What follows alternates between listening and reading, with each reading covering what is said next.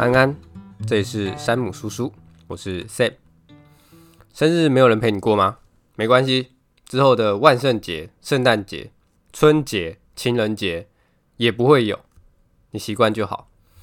算命的跟我说，他看我的面相，三十五岁之前都会单身。我就问说，那三十五岁之后呢？他说，三十五岁之后我就会习惯了。说到习惯，我们人生有很大一部分都是被习惯影响。你相信小小的改变能在未来带来巨大的成就吗？只要你持续下去啊，当初看似微不足道的改变就能产生巨大的复利效应。一个小改变，搞不好你明年就有人赔了。想要有六块肌马甲线吗？现在加入了健身房会员，输入 S A M B O K 就可以享有八点七折的优惠。我这开玩笑的，我们有什么会员呢、想要建立好习惯，破解坏习惯吗？我这一本书会一个步骤一个步骤的告诉你哦。这本书的作者叫做詹姆斯·克利尔，他是专门研究习惯、决策跟如何持续进步的作家跟讲者。他创造的习惯系统广受 NFL、NBA、NLB 的球队使用。作者会告诉我们改变行为的四个法则，以及原子习惯惊人的力量。好。那我们先来说一下，为什么细微的改变啊会带来巨大的差异，以及习惯的原理。一开始书中就分享了英国自行车队的故事。英国的职业自行车队表现相当平庸，在比赛中都没有一位选手可以拿到金牌。直到换了一名教练之后，这个教练叫做布莱尔斯福德。他跟之前教练不一样的地方是，他非常强调微小的改变，就是在每一件事当中都找到微小的改善空间。然后他把自行车的所有面向都分解，让每个面向都改善百分之一，这样全部加起来就会得到很可观的成长。二零零三年，教练接管车队之后，在二零零八年的北京奥运，他们车队就拿下六成的金牌，相当厉害啊！过了四年之后的伦敦奥运，再次提升水平啊，创下九项的奥运纪录跟七项的世界纪录，太无情啦！为什么那些细微的改变可以让一个普通的自行车队拿下这么多金牌呢？魔鬼就藏在细节里。我们人很容易高估一个决定的重要性哦，也很容易低估每天做一些小改变的价值。就是说，我们会觉得巨大的成功就是来自一次关键的决策、一次关键的行动，或是一次关键的机会。相较之下，每天微小的进步就比较不会让人家特别注意到。但如果每天都能进步一趴，持续一年后，你就会进步三十七倍。这种习惯的效应看似很小，但是几个月或是几年下来后，他们就可能带来巨大的影响。在日常生活中，我们很难体会到这种感觉啊，像是连续去健身房三天，你的身材还是一样嘛。但造就成功的，往往就是这种日常的好习惯哦，而不是那种千载难逢的转变。所以，我们现在是成功还是失败不重要，重要的是你的习惯是不是可以让你通往成功的路上。比起现在拥有的成就，你更应该关注你现在所处的轨道。大家都知道，要建立一个持久的好习惯很困难，原因就是因为我们做了一些小改变，却没看见成果，于是就放弃了。好像是我已经跑步一个月了，我怎么身材还是一样？一旦有这种想法，好习惯就会被抛在脑后。想要有成果，就必须持续的够久，突破停滞期。你会觉得持续很困难，是因为还没突破那个停滞期而已啊。你看到别人身材很好，我体能很强，或是其他方面很成功等等的，都是因为他们的习惯带领他们走向成功的路上，突破了停滞期。他们绝对不是一夕之间就成功了，但外界都以为他们是一夕之间成功的，因为大家都只看到成功的一面，他不会看到你之前的努力。但只有你自己才会知道，当时看似没有任何进展的习惯，才成就了今天的你哦。好，那怎样才能维持一个习惯，直到撑过停滞期呢？我主流的观点就是认为要设定一个确切实际的目标嘛。作者多年来也是用这样的方式去面对习惯，每一个习惯都是一个要达成的目标。但后来作者发现，最后的成果跟他设定的目标没有什么太大的关系，反而是跟他遵循的系统有关。什么是系统呢？哦，系统就是能让你达到目标的过程。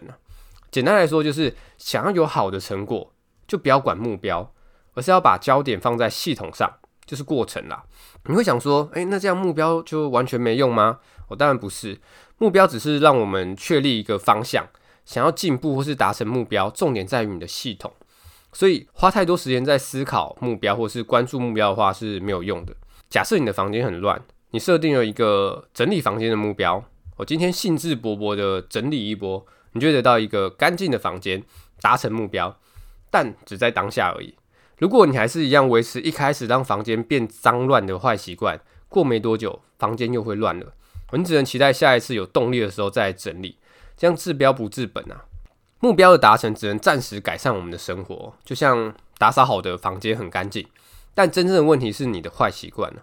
也就是说，想要房间不再脏乱，就要从日常生活开始下手。再就是说，目标会限制你的快乐。怎么说呢？我们在设定一个目标背后的含义是什么？你会觉得只要达成目标，我就会快乐。这样子就会让我们只在乎结果而不重视过程哦。我们要改变一下这个想法，改成我们要爱上过程而不是结果。为什么要这样呢？因为这样我们就不用等到有结果才会快乐了。这样我们也能更专注在系统上，就是过程。只要你的系统有在运作，你就会感到快乐、有满足感。所以系统很重要，能决定你成败的不会是目标，而是你的系统。那除了系统之外，身份的认同也很重要，也就是希望自己成为什么样的人。像是我们不要把目标定在完成一趟马拉松，而是把它改成成为跑步的人。目标不要放在读几本书，而是成为读书的人。身份的认同重点在于你相信什么，相信自己是什么样的人，就更有可能做出跟信念相同的行动。那最后，你的习惯就会让你变成你想要成为的人。讲了那么多。我们要开始进入主题喽，来说说习惯形成的四个步骤，分别是提示、渴望、回应跟奖赏。这四个就是我们等一下要讲的习惯的四个法则。这四个法则就像一个循环哦，让你重复执行这个习惯。假设你很喜欢吃麦当劳，你在骑车的路上看到麦当劳的招牌，那，这就是提示。看到提示之后，你就会有渴望嘛，想着薯条啊、汉堡。有了渴望，你就会对你的渴望有所回应，就是行动，直接去买来爽吃一波。我吃完一波，你就会觉得，哎呀，真香啊！啊，这就是奖赏。于是就形成了一个循环，让你下次还会想再吃麦当劳。想要养成好习惯，我们就要从这四个法则下手，让习惯的提示显而易见，让习惯更有吸引力，你才会渴望这个习惯。还要让行动轻而易举，你才会去执行。最后执行后，还要让你的奖赏满足。你才会重复的做，于是就形成一个习惯的循环。好，那我们首先要来说的是习惯法则一，让提示显而易见。想要让习惯的提示显而易见，我们就要做好规划。根据研究显示啊，对何时何地去执行一项新习惯做出确切的规划，比较有可能真的去执行。那一个好的规划呢，就是要有确切的时间跟地点。很多人会以为自己缺乏的是动力哦，但其实缺乏的只是一个明确的计划。假设你想要冥想，你不能说我明天开始就要冥想，这样不够明确。你要说我要在明天早上七点起床后在床上冥想，越详细执行的几率就越高。再就是用习惯堆叠法，我们常常根据自己刚做完的事来决定接下来要干嘛。举例来说，你早上起床后去上厕所，上完厕所洗手，接着刷牙洗脸。回房间泡咖啡、换衣服、喝咖啡，然后出门，这就是你早上的习惯。那习惯堆叠法就是先找出自己目前的习惯，然后再把新的习惯堆叠上去。我假设你想在早上多加一个冥想的习惯，你就可以加在洗完脸回房间后冥想。我冥想完再泡咖啡、换衣服、喝咖啡出门。这个习惯堆叠的关键在于先找出目前的习惯，然后再把想做的行为跟每天已经在做的事情绑在一起。就可以让每个行为都成为下一个行为的提示。这边有一个要注意的点哦，要选择适合的地点加入新习惯哦。怎么说呢？你早上起床想在床上加入一个冥想的习惯，但是你早上起床，你的小孩会吵吵闹闹的哦，这就不是一个适合的时间地点。所以除了在旧习惯中加入新习惯外，还要想加入的新习惯时间地点适不适合。我不要让自己在一个可能会被影响的情况下去执行新的习惯。刚刚有讲到地点，其实环境也是相当重要的哦。环境是一只隐形的手啊。我们在选择某些产品的时候，往往不是因为那个产品是什么，而是因为那个产品在哪里。比起放在靠近地板的商品啊，跟市价差不多高的商品就比较容易卖得出去嘛。我们人所有的能力当中啊，最强的就是视觉。视觉的提示是人类最强的催化剂，所以你看到的东西稍有不一样，就有可能造成你的行动产生不一样的差异。所以我们要让生活中或是工作中充满好习惯的提示，并消除坏习惯的提示。像是你想要练吉他，你就不能把吉他收起来，而是要放在一个明显的地方。想要看书也是一样，你的书柜就不能放在边边角角的地方。那想要戒零食，就不能在客厅啊或是房间都放着零食嘛。那除了环境的提示之外，接下来要进阶一点，情境的提示也很重要哦。像是你平常都在客厅打电动，如果你突然要在那边加一个看书的习惯，就不太容易专心，因为你把客厅跟打电动的情境联想在一起了。就像有些人不能在自己的房间看书一样。因为平常在房间不是睡觉就是打手机，你一定要去图书馆才能好好看书嘛。因为你把图书馆跟专心看书的情境联想在一起啊。那有些人会想说，诶，如果我不想出门怎么办？那就要重新定义或是重新整理目前的环境，要把读书、工作、娱乐隔出一个不同的空间，尽量避免把一个习惯的情境跟另外一个习惯的情境混在一起哦。就是你平常在客厅打电动。哦，你要再加一个客厅看书的习惯，就是混在一起了。通常混在一起的话，最后就是比较轻松的习惯会获胜哦。那你会想说，空间有限，我寸土寸金的要怎么隔出空间？那我们可以把空间里面的东西分得细一点，像是你可以把一张椅子设定为读书专用的椅子，坐上去你就知道要要认真读书了。或是你有写作的需求，你就可以用一张写作专用的小桌子。如果可以持续用这种策略的话，让每个情境都跟一个特定的习惯或者思考模式连接在一起的话，就可以轻松的养成你想要的习惯。所谓自律的人哦，其实就是不让自己处在一个充满诱惑的地方啊。也许你能抵抗诱惑一次两次，但不可能每次都抵抗得了。与其每次花意志力去抵抗诱惑，不如好好改善目前的环境。最有自制力的人，通常就是用到最少自制力的人了。所以环境真的很重要。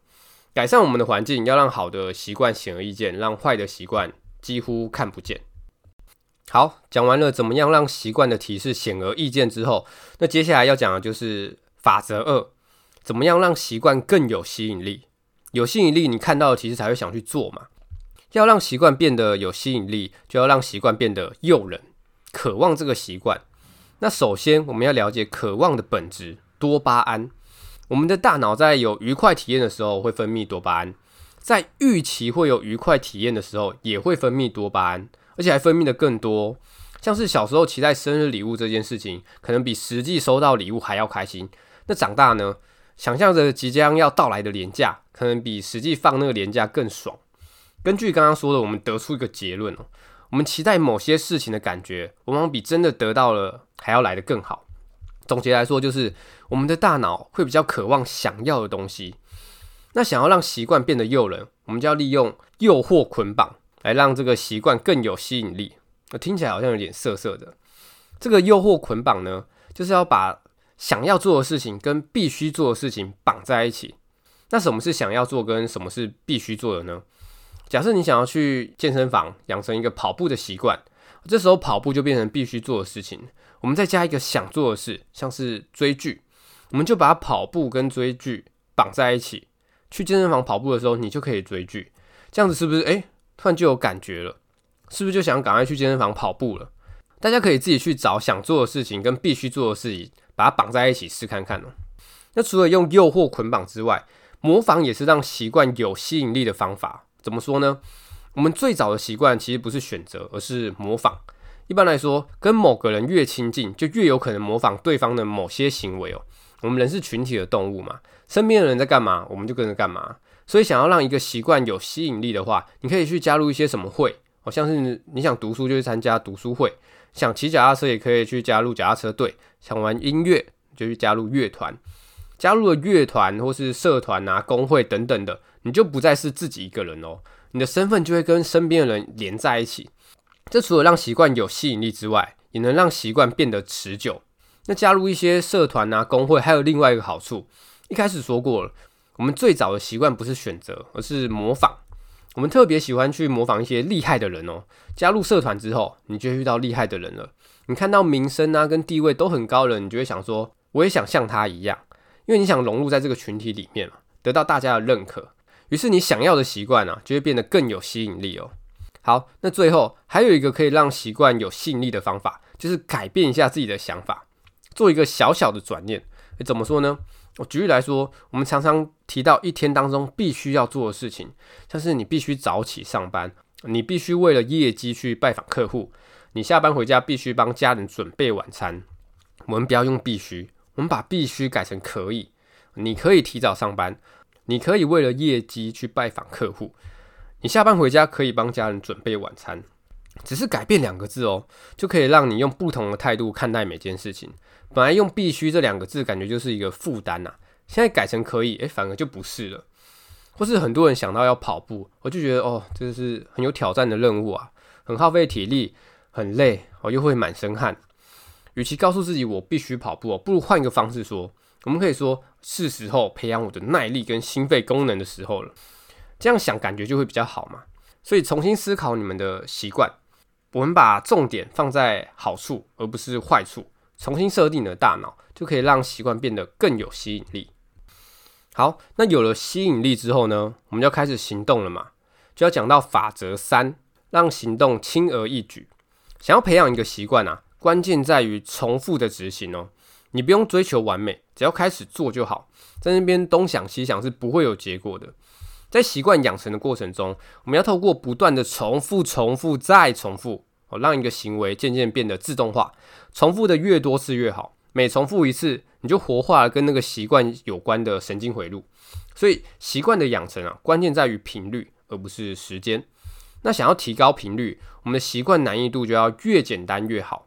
我们的大脑设定啊，就是尽可能的节省能量嘛，所以我们要做的事情需要越多的能量。做的几率就越低，像是你的目标每天做一百下俯卧撑，也许你可以做个一天两天，但后来你会发现太累了吧，就会让你感到疲倦哦，就会想说啊，不做了。相较之下，如果每天维持做个十下，是不是就容易多了？而一个习惯所需的能量越少，养成的几率就越高。你看我们日常生活中常见的行为，像是滑手机啊、看电视，都是用极低的动力就可以做的事情啊。这些事情不用花费什么心力，所以就很容易养成习惯。所以要培养新的习惯，我们就要让习惯简单到就算没什么意愿也会想要执行。像是刚刚说伏地挺身，不要每天做一百下，改成一天十下、二十下。那想要培养读书的习惯，也可以每天读个五分钟、十分钟就好了。再就是环境，前面有讲到改变环境可以让习惯的提示变得显而易见。这边说的环境是要让我们行动起来的阻力变得更小，像是下班想去健身房，就找找看回家的路上附近有没有健身房嘛。你顺路去健身房运动，比起特地去别的地方运动，阻力就更小了。或是想要早起做早餐，那你就可以前一晚先准备东西，把它摆出来摆好，这样起床就不用花时间准备了。这些简单的方法就可以让好习惯的阻力变得更小。相反的，我们也可以透过设计环境来让坏习惯变得困难哦。假设你发现你很常看电视，你想要改掉这个习惯，你就可以在每次看完电视的时候把插头拔掉，甚至把遥控器的电池也拿出来。再不行，就把整个电视给收起来，收到柜子里面。这样就是增加阻力来改善你的坏习惯了。总结来说，就是打造一个好习惯，让好习惯的阻力越小越好。那即使我们知道要让阻力变小，但有时候我们还是很容易一开始就跨太大步，因为你脑中想着，诶，我要改变了，就很兴奋嘛。那最后就会想要在短时间内做大量的事情呢。为了避免这种状况发生呢，作者建议可以用两分钟法则。这个两分钟法则呢，其实就是让阻力再变得更小。刚刚说过啊，重点在于要让这个新的习惯越容易开始越好。那像是阅读，刚说了，每天读十分钟。如果不行，那我们就把阻力变小一点，变成每天读一页，那差不多就是两分钟嘛。或是想要去跑步健身，我们也可以把阻力变小一点，变成先花两分钟穿上慢跑鞋，换好运动服装，换好你就会出门了。你可能会想说，哦，读书读一页是三小，或是去运动只动一下要干嘛，对不对？但这个两分钟法则的重点不是在做一件事。而是掌握这件事起头的习惯，你要先养成习惯去做，才会有后续的改善习惯。你如果连一开始的起头都做不到了，那就不会有后续了嘛。所以不要一开始就想打造一个完美的习惯哦，应该先从简单的开始做起，而且要持续的做。那除了两分钟法则之外，还有一个方法，就是在觉得很累之前停止。什么意思呢？像是你可能出去跑步，跑了十分钟就开始觉得累了，那就在你觉得很累之前停下来吧。这样做的用意一样是减少阻力哦。你想一下，如果每次去跑步都很累，那你跑个几次就会越来越不想跑，因为你会觉得好累哦，哦又要跑哦，渐渐的你就会放弃这个习惯哦。所以见好就收也是一个可以给大家参考的方式。好，那我们真的开始行动了之后，为了让我们下次还能重复这个行动，我们就要讲到最后一个法则，法则四，让奖赏令人满足。我们在执行一个新的习惯之后，如果感觉是好的，我们才会重复做下去嘛。但偏偏很多好的习惯，在做完的当下不会立刻有好的感觉，反而是在做完的当下都会觉得有点辛苦，像是健身或是存钱，当下都觉得很辛苦啊。那坏习惯呢，刚好跟好习惯相反，很多坏习惯啊，做完之后马上就能得到满足感，马上就觉得很爽，像是吃垃圾食物或是耍废嘛。那随着时间过去哦，我们就会发现，坏习惯虽然当下感觉很爽，但最后的结果就会是不好的。那好习惯当下虽然感觉不好，但最后结果却是棒的。但偏偏呐、啊，我们的大脑就是喜欢这种立即就能带来爽感的事情。那怎么办呢？我们就要让好习惯在做完之后，可以带给我们爽感或是满足感。我们就要给好习惯一些奖励，像是你想要有阅读的习惯。你就可以在读完书之后去买一个自己想吃的甜点来吃哦，你就会知道读完书之后就可以吃甜点，爽吃一波，或是健身完后可以去按摩啊、看电影等等的。但这个奖赏哦，不能跟你的习惯有所抵触哦。像是你想有六块肌的话，你就不能在运动完后让自己大吃一顿。这种给好习惯一些小奖励的做法，就能让我们更轻松的维持一个好习惯。时间一长，这个习惯就会变成你生活的一部分。当这个习惯变成你生活的一部分之后，你会发现不需要这些小奖励，你也能维持这个好习惯哦。那除了给自己小奖励之外，我们还可以利用习惯追踪器来追踪自己有没有执行新的习惯。像是你可以买一本月历，我今天有做到就打一个勾，或是现在手机也有出习惯追踪的 APP，你每一次的记录都可以触发下一次的行动哦。有记录也可以更清楚的知道自己有在进步。而且每天看着自己在月历上打一个勾，或者在手机 App 上面记录完成一件事，就会有打麻将连庄的感觉。从庄连一、连二、连三这样连下去，你舍得下庄吗？你每天看着自己这样一直连下去哦，就能有效提高成就感，让自己更有动力做下去哦。不过，不管我们多有纪律的坚持一个习惯哦，总是会有一些突发的状况阻止我们连庄。那要怎么办呢？这时候你就要告诉自己。不要错过第二次，错过一次在所难免，那错过两次、三次就有问题喽。毁掉你的永远不是第一个错误，而是后续接二连三的错误啊！错过一次是意外，那错过两次、三次，那就是另外一个习惯的开始喽。那最后作者还有提到一个追踪习惯的问题啊，就是我们有时候会过度追踪数据，而忽略了其他的事情，像是体重哦，你为了减肥，每天运动啊，吃低热量的食物。结果你发现你体重都没什么改变，这时候你只追踪记录你的体重的话，你可能就会觉得心灰意冷。殊不知你因为吃的健康，皮肤变得更好，或是因为有运动变得早睡早起，我精神跟体力都变得更好的，而这些都是你没有记录到的哦。所以如果体重机上面的数字没有办法带给你动力，或是其他你追踪记录的东西没有办法带给你动力的话，你可以试着把焦点转移到别的地方哦。或许就能看见自己的进步。以上就是习惯的四个法则哦。好，那最后帮大家做一个总复习。想要培养好的习惯，首先就是要让习惯的提示显而易见，明确的说出时间、地点以及你要做什么，执行率就会比较高。那在旧有的习惯中加入新的习惯，就能让旧有的习惯变成新习惯的提示。最后就是改变环境。想要培养看书的习惯，就在客厅啊、房间比较明显的地方放书。也是能让提示显而易见的做法。那有了提示之后，接下来就是要让习惯有吸引力嘛，有吸引力你才会去做嘛。把想做的事情跟必须做的事情绑在一起，就有吸引力了。或是加入社团啊、工会、乐团，看到大家都在做同样的事情，看到很厉害的人，也会让你对这件事情更有吸引力。那最后就是稍微改变一下自己的想法，我不要往坏的地方想，往好处想，不要想说又要运动了，又臭又累的，而是想说，诶，可以锻炼自己的耐力跟心肺功能了，这样也可以让这个习惯更有吸引力。那有吸引力之后，就会开始行动了。想要培养习惯啊，重点在于重复的执行哦。所以我们要让行动轻而易举。一开始的目标不要设定得太难或是太完美，不然做个几次你就会觉得哦，好累哦，我不想做了。当行动越简单，阻力越小，我们就越容易动起来。那最后就是让行动完之后的奖赏令人满足。做完一件事之后，感觉很爽才会继续做嘛。像是看完书之后可以给自己吃个甜点，哦，运动完之后可以让自己去按摩之类的。哦，再就是记录自己每天的进度，我看到自己每天都完成，然后打个勾。也是会让自己有满足感或是成就感的。这集里面大部分都是在说培养好习惯的方法。那想要改掉坏习惯，就反过来做就好了。像是让坏习惯的提示不容易看见嘛，想要戒掉零食，就不能在客厅房间任何你能看到的地方放零食嘛。还有就是让坏习惯变得没有吸引力，我做起来困难重重，这样就比较容易改掉坏习惯。那这个原子习惯哦，其实不是说只要一个小小的习惯就能改变你的人生。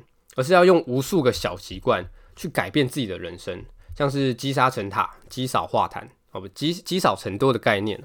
一开始一个小小的习惯可能没什么感觉，当有越来越多个小小的改变之后，胜利的天平就会往你的身边靠过去了。有时候你会觉得很常忘记某些习惯，那你就用第一个法则，让习惯的提示显而易见。我觉得习惯太难，那你就用第三个法则，让习惯做起来轻而易举。我觉得坚持不住了，那就用第四个法则，让做完这个习惯之后的奖赏，让让你感到满足。我很多时候其实不是自己的意志力不够，只是用的方法不对。我们只要稍微换个方法，改变一下环境，就能让好习惯持续下去了。那这本书的最后有讲一个进阶的方法，因为太进阶了，所以我就没有讲，不然我怕大家会跟基本的搞混。我自己都快被搞混，我不知道到底要打他还是打他妈。所以大家先把基本的学好就好。如果想要成为某个领域的佼佼者的话，再去看进阶的。这集我把每个习惯法则的时间轴打在资讯栏，对哪个法则有问题的话，可以看资讯栏的时间来做回放。有什么问题的话，都可以留言告诉我。那如果觉得这集不错的话，记得帮我五星吹捧一下。那这集就分享到这边，拜。